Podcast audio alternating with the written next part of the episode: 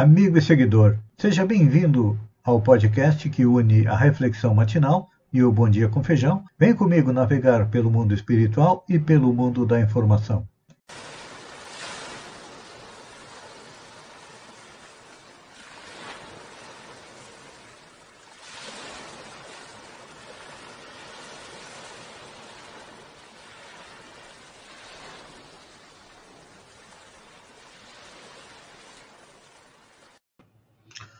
Olá, amigo e seguidor.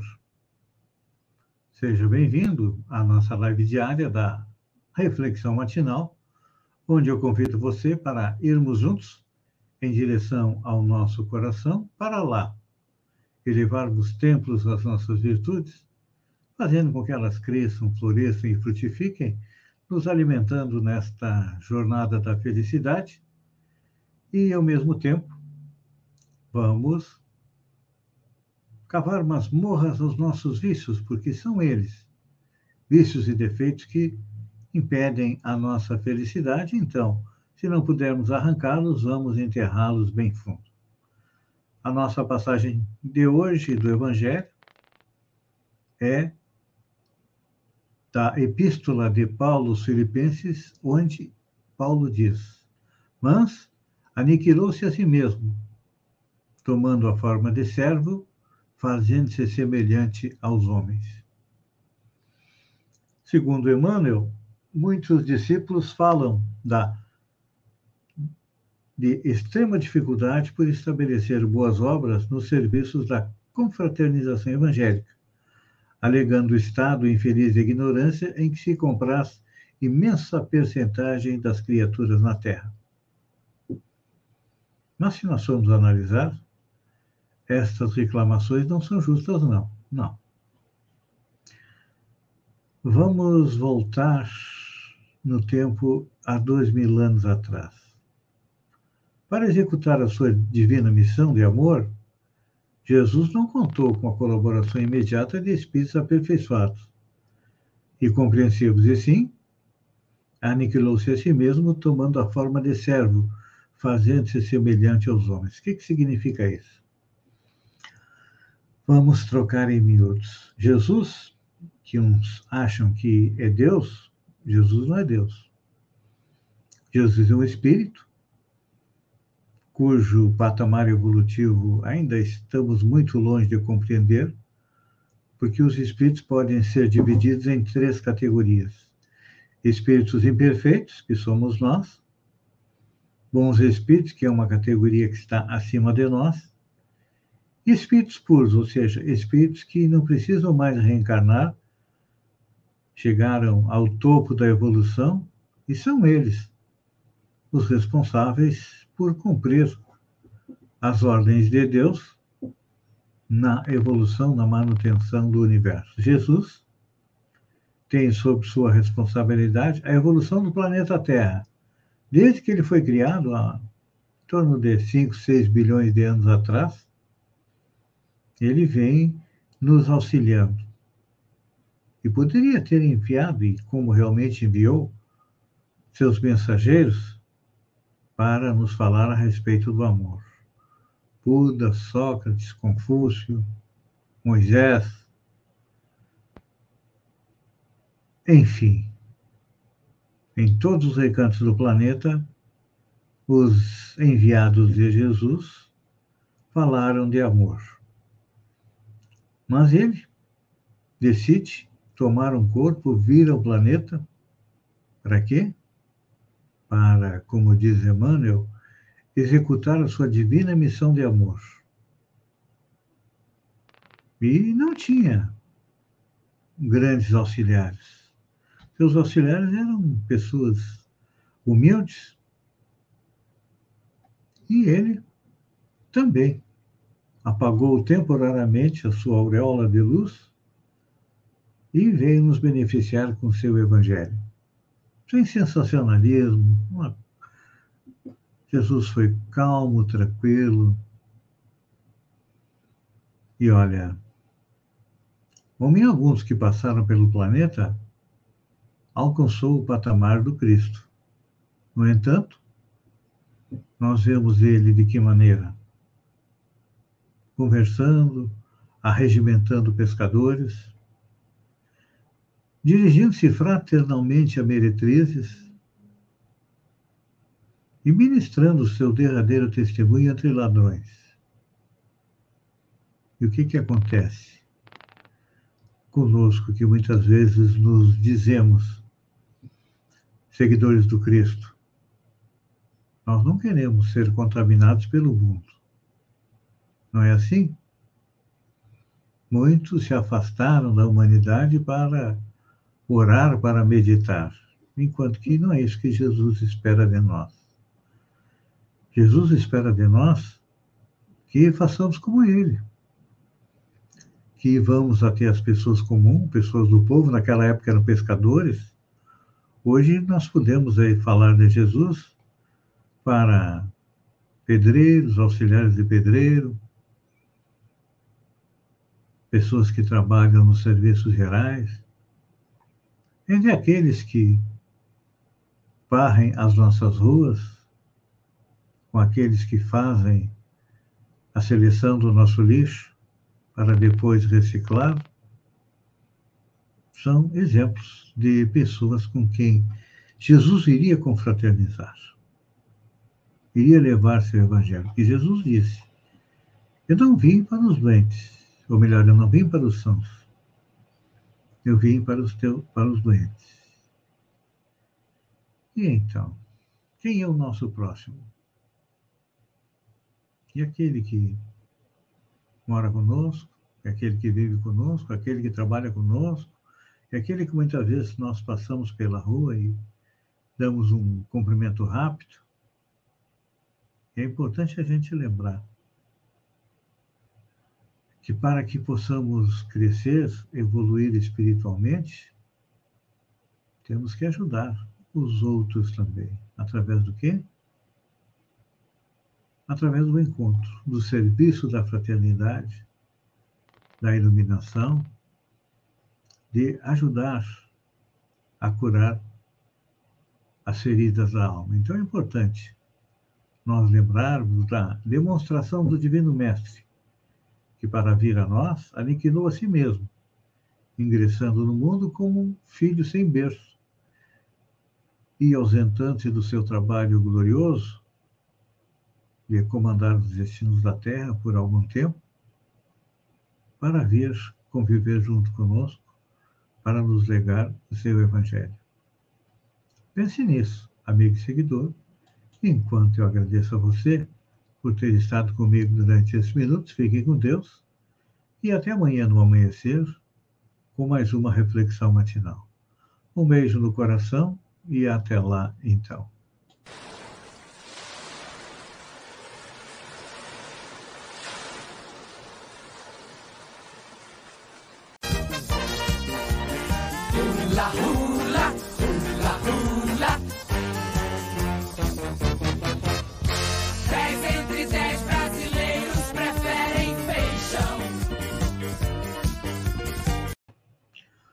Olá, amigo e seguidor. Seja bem-vindo à nossa live do Bom Dia com Feijão, onde eu convido você, vem comigo, vem navegar pelo mundo da informação com as notícias da região, Santa Catarina, do Brasil e também do mundo. Começamos com notícias da região. Vamos falar do PROERG. É. O PROERG é o Programa Educacional da Resistência às Drogas, é mais uma contribuição da Polícia Militar para a sociedade, levando aos alunos informações sobre a prevenção ao uso de drogas. É o único programa de alcance estadual do nosso estado. E um dos momentos mais esperados pelos alunos na formatura é a entrada do Dari, que é o mascote do programa, que faz sua entrada dançando ao som da música do programa, junto com os instrutores também dançando. É o momento mais alegre da solenidade que nós compartilhamos. Hum um agradecimento especial aí à Polícia Militar por esse trabalho brilhante do PROERD. Falando em alívio, o custo da cesta básica de alimentos aumentou em junho em nove das 17 capitais onde o DIESE realiza a pesquisa nacional da cesta básica de alimentos. As maiores altas ocorreram no Nordeste. Fortaleza teve 4,54% de aumento, Natal 4,33% e João Pessoa 3,36%. Oito cidades apresentaram redução, sendo que as mais expressivas foram registradas no Sul. Porto Alegre, menos 1,9%, Curitiba, menos 1,74% e Florianópolis, menos 1,51%. Então, parabéns aí às nossas cidades do Sul, das, dos três estados do Sul, que estão, principalmente ao comércio, que está segurando aí o aumento dos preços. 29 Festa do Colono de Maracajá. A presidente da comissão da 29 da Festa do Maracajá, a secretária de Administração e Finanças, Regiane Pereira, e a vice-presidente, Gislaine Dalponte, entregaram às comunidades o regulamento das Olimpíadas Rurais, também da exposição de animais e carros alegóricos. Segundo elas, poderão participar das Olimpíadas todas as comunidades pertencentes à paróquia Nossa Senhora da Conceição de Maracajá. E os participantes das Olimpíadas deverão ser agricultores ou residentes nas comunidades em que seja inscrito. Então, está aí. Uma boa. A festa do agricultor acontece. As inscrições vão até o dia 29 de julho. Olha só, aprovado parecer de Carmen Zanotto a PEC do piso da enfermagem. Uma notícia boa. Está pronta para apreciação no plenário da Câmara dos Deputados a proposta de emenda constitucional que garante a segurança jurídica ao projeto de lei 2564-20, que fixa o piso salarial dos enfermeiros, técnicos de enfermagem, auxiliar de enfermagem e parteira. O relatório, elaborado pela deputada Carmen Zanotto, foi aprovado na quinta-feira, dia 7, pela Comissão Especial da Casa Apenas um único deputado votou contra a proposta, que é de autoria da senadora Elisiane Gama, do Cidadania, e a matéria já passou pelo Senado. Caso seja aprovada em dois turnos, vai à promulgação. Esse tipo de proposta legislativa não necessita de sanção presidencial. Ora, então, está na hora dos nossos deputados trabalharem, né? Eles são muito bons para votarem a favor do governo, então agora Está na hora deles votarem a favor dos enfermeiros. Covid-19, terceira e quarta dose já estão disponíveis no Arroio. A Secretaria Municipal de Saúde de Balneário Arroio do Silva, por meio do Departamento de Vigilância Epidemiológica, informa que chegou um novo lote de vacina contra a Covid-19 para ser aplicado nas terceiras e quarta dose. Então, a terceira dose está liberada para pessoas com 12 anos ou mais e a quarta dose para mais de 40 anos. A vacinação acontece no posto central das 7 às 11 e das 12h30 às 15h30. Lixões. Você sabia que atualmente o Brasil possui cerca de 3 mil lixões ainda em atividade? Juntos, eles são responsáveis por 27 milhões de toneladas de CO2 por ano. Ao mesmo tempo, são quase 45 milhões de toneladas por ano de resíduos que são despejados ilegalmente em lugares sem qualquer proteção ambiental.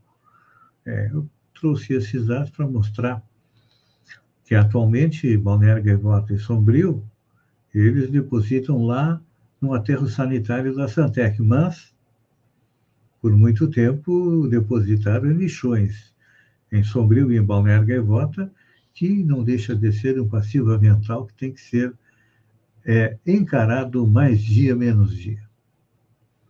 Tampinha legal, cada tampinha faz a diferença. A PAI, Fama e a MESC estão entre as instituições que já receberam lotes de tampinha plásticas arrecadadas pelo SAMAI de Araranguá. Uma ação voluntária dos servidores faz com que as tampinhas plásticas de refrigerante, creme dental e material de limpeza, entre outros, sejam arrecadados, separados e doados. Se quiser, pode levar suas tampinhas no SAMAI de Araranguá. Olha só, moda na passarela. Os alunos da sétima fase do curso de Design de Moda da Unesc Senai é, estiveram na passarela na quinta-feira à noite no M Master Hall, no vigésimo em moda, que é um fruto de um conjunto que vai além da inspiração e envolve a experiência conquistada ao longo de toda a graduação. É a moda do Sul. Regiões turísticas de Santa Catarina se preparam para receber visitantes nas férias escolares. As regiões turísticas de Santa Catarina se preparam para receber visitantes nas primeiras férias escolares de julho, sem restrições durante, depois da pandemia de Covid-19. Esse será o primeiro inverno sem limite de ocupação na rede hoteleira, por exemplo. Tradicionalmente, as regiões da Serra e do Parque do Beto Carreiro em Penha, no litoral norte, costumam receber muitos turistas na temporada. Em Santa Catarina, segundo a Secretaria de Estado de Educação, as férias escolares de 2022 acontecem nas duas últimas semanas de julho, entre os dias 18 e dia 29. Estudo indica que vacina contra a influenza reduz chances de Alzheimer. Todas as descobertas da ciência merecem comemoração, especialmente aquelas que representam um avanço na prevenção de doença ainda sem cura, como o caso do Alzheimer. Estudos realizados em grande escala pela University of Texas Health Houston, com adultos americanos maiores de 65 anos, revelou que os vacinados contra a influenza tiveram uma incidência 40% menor do desenvolvimento de doença neurológica, que atinge mais de 35 milhões de pessoas em todo o mundo, segundo a OMS. Então tá aí, olha, tem muita gente que é contra a vacina, não vacinou, tem grande chance de que o Alzheimer acabou é, pegando. Guarda municipal é assassinada em festa com tema do PT, partido acusa bolsonarista. Um guarda municipal de Foz do Iguaçu foi morto a tiro sábado, dia 9, durante uma festa de aniversário de 50 anos que tinha decoração com o tema do Partido dos Trabalhadores. Marcelo Arruda era afiliado ao PT e foi candidato a vice-prefeito de Foz do Iguaçu. Segundo informações, um bolsonarista entrou gritando e atirando é, na festa. E olha, após o assassinato do petista, o presidente Bolsonaro disse que a esquerda é que é violenta. Então tá aí. Depois disso, só resta agradecer e convidar você para o próximo Bom Dia com Feijão. Um beijo no coração e até lá, então.